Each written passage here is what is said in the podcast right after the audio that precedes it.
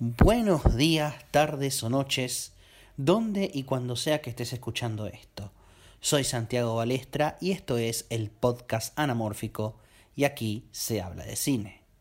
Me podés encontrar en mis redes sociales como arroba balestrasanti, tanto en Twitter como en Instagram, en Spotify como el podcast anamórfico y si estás oyendo esto desde YouTube, suscríbete y hace clic en la campanita para que te avise cuando saco algo nuevo. En esta ocasión quisiera hablarles de Promising Young Woman, escrita y dirigida por Emerald Fennell. Cuenta la historia de Cassie, interpretada por Carrie Mulligan, una treintañera ex estudiante de medicina que simula estar borracha en discotecas para hacer de las suyas con los hombres que pretenden aprovecharse de ella. Esta rutina cambia cuando se encuentra con un antiguo compañero de la Facultad de Medicina y se entera que un compañero que tenían en común, que violó a su mejor amiga y se salió con la suya, se está por casar. A partir de aquí, ejecutará una cuidadosa venganza hacia aquellos que ella considera responsables por arruinar la vida de su amiga. Por simple premisa, uno podría pensar que esta es una típica película de rape and revenge donde la protagonista es violada y mata a todo el mundo como Miss 45 de Abel Ferrara, por ejemplo. De hecho, durante una gran parte del primer acto, la película incurre en sendos juegos visuales y retenciones de información, valiéndose de las preconcepciones que el espectador pueda tener de dicho subgénero. El primer acto juega con la percepción de que la película puede ir por ese camino tradicional antes de claramente establecer de que este es un rape and revenge sin conteo de cadáveres. La película se mueve en dos anclas temáticas, la sanación y la venganza como instrumento de la misma.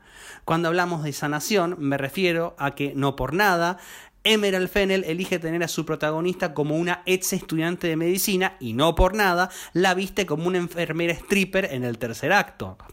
Toda la película, desde la primera escena, es la búsqueda de Cassie de sanar esta herida emocional producida tanto por la pérdida así como la injusticia, irresponsabilidad e indiferencia de terceros que causaron aquella pérdida. Respecto a la venganza, la historia empuja a la protagonista a cuestionarse, al mejor estilo Hamlet, si esta es la mejor alternativa para la protagonista de sanar este trauma. El personaje es desarrollado de un modo tal que por llevar a cabo dicha venganza dejó su vida en stand-by. No solo dejó la escuela de medicina, sino que sigue viviendo con sus padres y estos ya la quieren fuera de la casa. También la jefa de la cafetería donde trabaja sabe que está para algo mejor que el trabajo que casi hace para ella.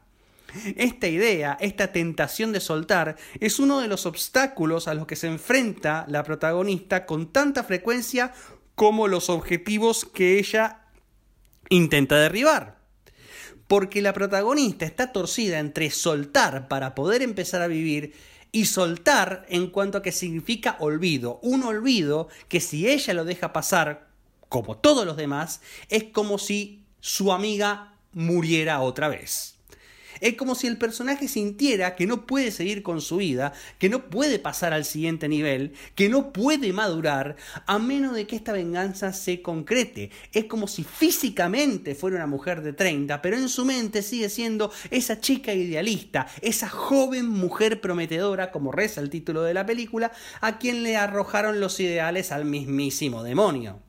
Es como si esta venganza fuera una suerte de cárcel, un detalle que está manifestado en el símbolo, la imagen de los cuatro palitos tachados, como las películas clásicas manifestaban el paso del tiempo para un condenado hacia hasta su libertad o su sentencia de muerte, que es el sistema con el cual la protagonista registra su venganza en su libreta esta secuencia de palito 1, palito 2, palito 3, palito 4 y tacho los cuatro palitos después del cuarto, es también la estructura narrativa de la película.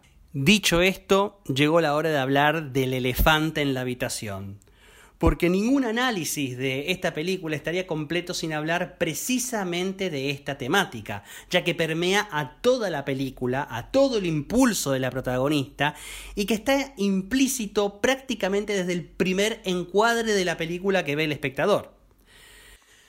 Para poder argumentar apropiadamente esto, necesito entrar en terreno de spoilers, así que si no viste la peli, para el podcast, mirá la peli y luego volvé. Han sido advertidos. 5, 4, 3, 2, 1, Spoilers. A ver, las mujeres son violadas y asesinadas a diestra y siniestra alrededor del mundo por desequilibrados mentales. Las mujeres tienen miedo, y puedo entender que esta película la puedan sentir como una venganza hacia todos esos psicópatas y quienes los apañan. Y siento que tiene la intención de poner sobre la mesa una reflexión sobre cómo los hombres tratan a las mujeres en general. Pero, lamentablemente, y después de darle muchas vueltas al asunto, he llegado a la conclusión de que, a mi parecer por lo menos, la película es misándrica. Después de considerar una y otra vez sendas variantes, hay dos cuestiones que me hacen decir esto. Primero, la cuestión básica de que todos los personajes masculinos sean malvados, cómplices de esa maldad, estúpidos o cobardes. No se salva nadie, no, ni siquiera el abogado interpretado por Alfred Molina con su arrepentimiento. Hay quienes dicen, ¿y qué de la rectora y el personaje de Alison Brie? Ellas tienen defectos. Una filmó el incidente y otra negó las acusaciones. Su único defecto, como lo plantea la película, es haber sido funcionales al patriarcado, para mí. La segunda cuestión es el celular que le hace llegar el personaje de Alison Brie a Cassie, que tiene el video que muestra la violación de su amiga y que debe estar en una muy buena definición porque casi llegó a reconocer a su novio en dicha grabación. Este celular es un Deus Ex Máquina enorme a nivel estructural, por el momento en el que aparece en el metraje y que está puesto estrictamente para poner a prueba la determinación de Cassie de soltar su obsesión de vengarse, más que de avanzar la trama casi tiene las evidencias en la mano. Confió en el abogado para difundir esa evidencia. Tenía todo servido para hacer caer al miserable que violó a su amiga. El tipo iba a recibir su merecido, porque no sé si saben que en las cárceles a los violadores les pagan con la misma moneda. También si, casi también quería hacer, quería castigar a todos los que miraban la violación y no hicieron nada al respecto, igual iban a caer, porque si incluso estos bystanders no terminan viendo el interior de una celda, tampoco van a terminar viendo el interior de un consultorio médico.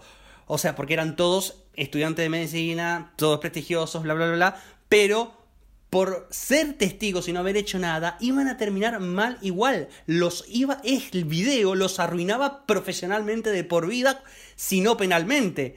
¿Qué mejor satisfacción que esa? ¿Qué mejor justicia que esa? ¿Qué mejor mensaje que ese? ¿Qué mejor garantía de que tu amiga va a descansar en paz y que muchas mujeres se, se sientan muchísimo más seguras y los hombres vean cómo empezar a corregir su comportamiento? No era necesario que fuera vestida de enfermera a la despedida de soltero del violador y tallarle el nombre de la amiga en el pecho. Ni tampoco que éste la termine ahogando hasta la muerte con una almohada. Ya sabemos que es un hijo de puta, no hacía falta confirmarlo. Esto es regodearte en tu crapulencia. Si el celular de Alison Brie no aparecía, podía llegar a ser algo aceptable. O si iban a juicio y un juez lo rechazaba por X razón, también podía llegar a ser aceptable. Un desenlace tiene que ser impredecible e inevitable. Fue impredecible la muerte de Cassie, pero ese celular lo hacía completamente evitable. Con la existencia de ese celular, todo lo de despedida de soltero, el asesinato de la protagonista, su incineración y la actitud asesina e imbécil de los hombres está ahí pura y exclusivamente como una bajada de línea misándrica que no suma ni a la historia ni al mensaje que quiere dar. Ahora, Volvamos un poquito al costado técnico. La película, si bien tiene unas elecciones de color bastante interesantes, sobre todo en su uso de los colores pasteles y las luces de neón, es muy apresurado llamar a esto un trabajo brillante de dirección. Es una buena ópera prima, desde luego, pero decir que esta es una obra maestra que va a cambiar el juego es ir demasiado deprisa y el deseo de premiar otras cosas que no son necesariamente el oficio o la técnica de una realizadora. Si ponemos en una balanza los logros de Fennel como guionista y directora, hay comparativamente, eh, y sin estar exenta de defectos, más logros como guionista que como directora. De quien no tengo dudas que es un trabajo brillante de principio a fin es Carrie Mulligan. La entrega emocional invertida en este personaje es absoluta y convence al espectador sobremanera. Los cambios de registros, tanto facial como corporal que emplea, no sorprenden solo por su eficiencia, sino por su rapidez. No necesita crear una progresión. Acá hay una preparación tan clara que el paso rápido de la alegría a la frustración y la tristeza salen naturales y con sentido dramático cuando habitualmente esa rapidez en el cambio es más propia de la comedia. Conclusión, a pesar de su misandría, Promising Young Woman hace cierto honor a su nombre, ya que es la prometedora ópera prima de una realizadora que todavía le quedan cuestiones por afilar del oficio. Pero hay muchas otras donde sí muestra habilidad. Una de ellas es el haber sacado adelante una película cuyo saldo final incita al debate y no deja indiferente a nadie. Y esto es todo por ahora. Te recuerdo mis redes sociales, arroba balestrasanti, tanto en Twitter como en Instagram, en Spotify como el podcast anamórfico. Y si oíste esto desde YouTube, suscríbete y hace clic en la campanita para que sepas cuándo doy a conocer algo nuevo. Soy Santiago Balestra y nos vemos la próxima.